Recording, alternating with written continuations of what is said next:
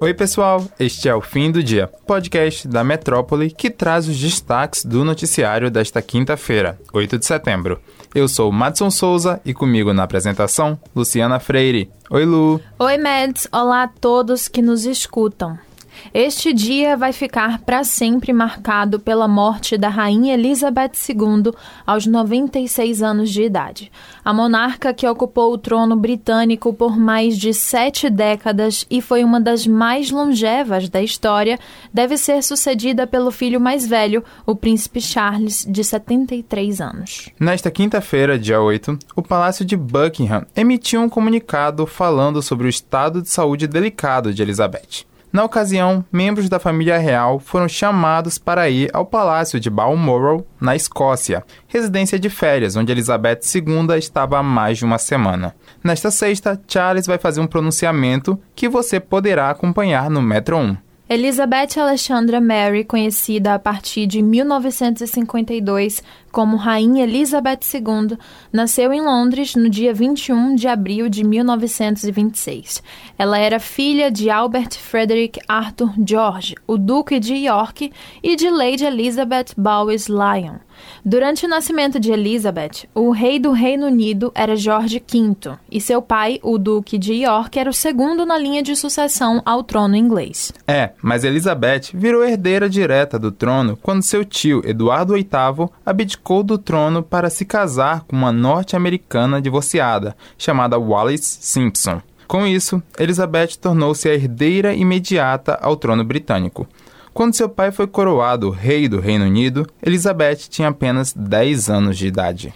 E vale lembrar aqui que Salvador foi o segundo destino da rainha Elizabeth II na única visita que fez ao Brasil entre os dias 1 e 11 de novembro de 1968, em plena ditadura militar. A monarca britânica, na época, tinha 42 anos.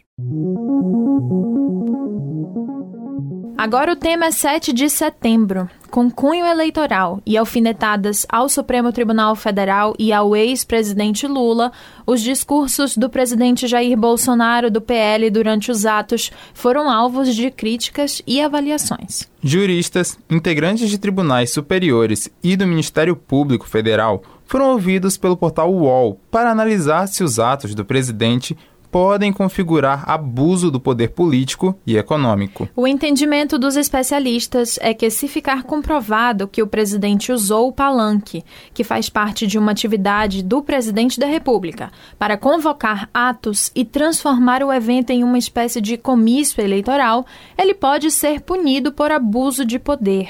Caso comprovada, a prática pode levar à cassação da chapa presidencial e até a perda do mandato. Ao UOL, o ex-presidente do Supremo Tribunal Federal, Carlos Aires Brito, avaliou que Bolsonaro transformou o desfile do bicentenário de independência do Brasil em um palanque político com ataques à democracia e ao sistema eleitoral. Em reservado, um ministro do Supremo Tribunal Federal apontou que o presidente misturou as atividades e sequer destacou a comemoração pelo bicentenário da independência em seus discursos. Para integrantes do MPF e da PGR ouvidos pelo portal, o presidente utilizou o ato cívico de 7 de setembro a favor de sua própria campanha, o que poderia o levar a ser enquadrado pelos crimes de abuso de poder político. Já o abuso de poder econômico poderia, segundo os integrantes do MPF e da PGR, ficar demonstrado no uso de verba pública para montar a estrutura utilizada para receber os apoiadores na esplanada dos ministérios. Além de ser utilizado nos desfiles militares, o local acabou também sendo usado durante o discurso do presidente. A avaliação preliminar do MPF é que o presidente ignorou as recomendações expedidas pelo órgão que já havia alertado para que a celebração do bicentenário da independência do Brasil não fosse utilizada pelo governo como um evento político partidário. O ministro da Defesa, Paulo Sérgio Nogueira de Oliveira, e o secretário especial de Comunicação Social, André de Souza Costa, na véspera do 7 de setembro já haviam sido formalmente notificados para adotar as devidas medidas de prevenção nesse sentido. O presidente, no entanto, aproveitou o momento para fazer declarações de cunho eleitoral durante os discursos em Brasília e no Rio de Janeiro. A gente segue acompanhando esse assunto. O candidato ao governo do estado pelo Partido Liberal, o PL, João Roma, foi o terceiro entrevistado na série de sabatinas da Rádio Metrópole. A entrevista foi marcada por ataques ao ex-aliado e atual concorrente ACM Neto, defesas à postura do presidente Jair Bolsonaro e exaltação de benefícios criados pelo Auxílio Brasil. E vamos aos destaques da sabatina. Ao ser questionado sobre seus projetos para a segurança pública, o candidato afirmou que acredita ser necessária uma mudança de postura do governo da Bahia no tratamento da polícia militar. Ele afirmou que o governo da Bahia não dá respaldo às forças policiais e que segurança pública se resolve com policiamento na rua. O candidato ainda apontou que essa ausência do governo faz com que o cidadão queira fazer justiça com as próprias mãos. Concluiu a resposta dizendo que não queremos um estado de justiceiros. Questionado em diferentes momentos da sabatina sobre sua antiga aliança com seu atual concorrente, ACM Neto, atual candidato do União Brasil ao governo da Bahia, João Roma afirmou que não nega seu passado, mas não poupou críticas ao ex-aliado. Roma defendeu mudanças para a política baiana e convidou Neto para um debate. Ele chegou a dizer que o candidato do União Brasil só pensa no seu projeto pessoal de governo e não está tendo uma discussão séria com o povo baiano. Para conferir mais destaques da sabatina, acesse o metro1.com.br. E se quiser ver a entrevista completa, acesse youtube.com/portalmetro1. Em apenas sete dias de setembro deste ano, o número de queimadas na Amazônia já superou a quantidade de focos de incêndio de todo o mês de setembro de 2021. Segundo o Instituto Nacional de Pesquisas Espaciais, o INPE, o bioma registrou 18.374 focos de incêndio entre o dia 1 e 7 de setembro de 2022.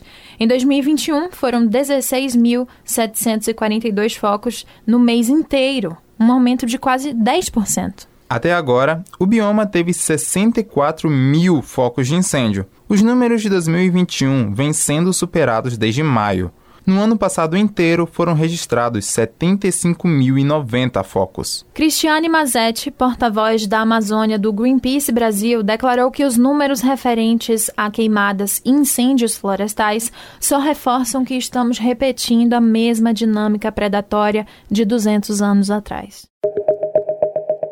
mais um caso lamentável de assédio. O torcedor do Flamengo, que assediou a repórter Jéssica Dias, da SPN, na última quarta-feira, dia 7, teve a prisão decretada em audiência de custódia no Juizado Especial Criminal, que ocorreu no estádio. Ele foi encaminhado para a 19ª DP, na Tijuca. O caso aconteceu antes do jogo do Flamengo contra o Vélez Sarsfield em frente ao Maracanã. A repórter fazia uma entrada ao vivo quando o torcedor deu um beijo no rosto dela sem autorização. O Flamengo repudiou a atitude do rubro-negro e advogados do clube acompanharam o caso para dar suporte a Jéssica. O nome do homem ainda não foi divulgado.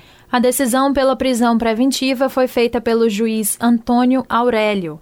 Nesta quinta, o torcedor foi levado para uma audiência em alguma unidade da Secretaria de Administração Penitenciária. Se mantida a prisão, ele será transferido para um presídio. O episódio de hoje fica por aqui, mas se você quiser ter acesso a essas e outras notícias, é só entrar no metro1.com.br. Acompanhe a gente também pelas redes sociais, arroba grupo.metrópole no Instagram e TikTok e arroba metrópole no Twitter.